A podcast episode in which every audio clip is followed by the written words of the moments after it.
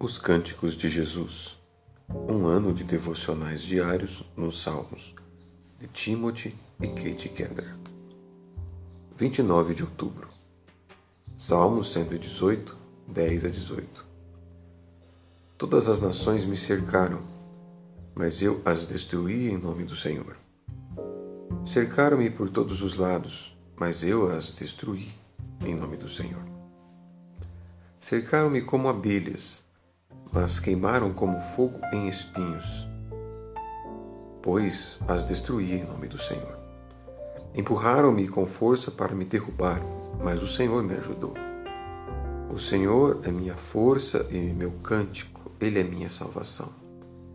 Nas moradas dos justos há um alegre cântico de vitória. A mão direita do Senhor age com poder. A mão direita do Senhor é exaltada a mão direita do Senhor age com poder.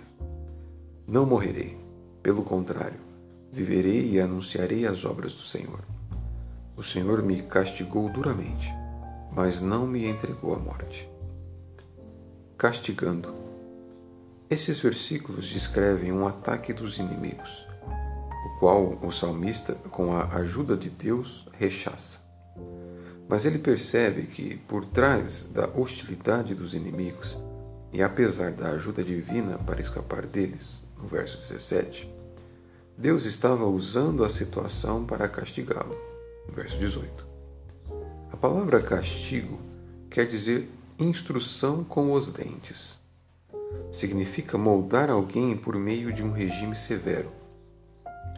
Em Hebreus 12, 4 a 12, vemos o uso do termo grego gimnasdo para dar a ideia de que Deus disciplina a quem ama.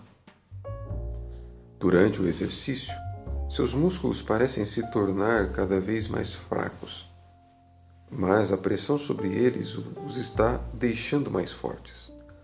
É por isso que Deus, como um treinador, permite as pressões e os estresses em sua vida para desenvolver em você a fé, o amor e a esperança.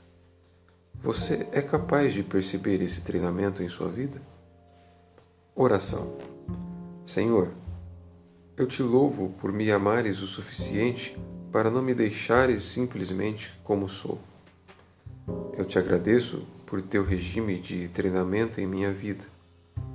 Como todo treinamento, ele é exaustivo. Funciona assim.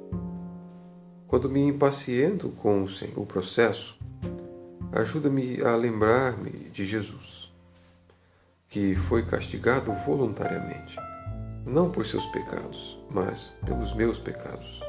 Amém.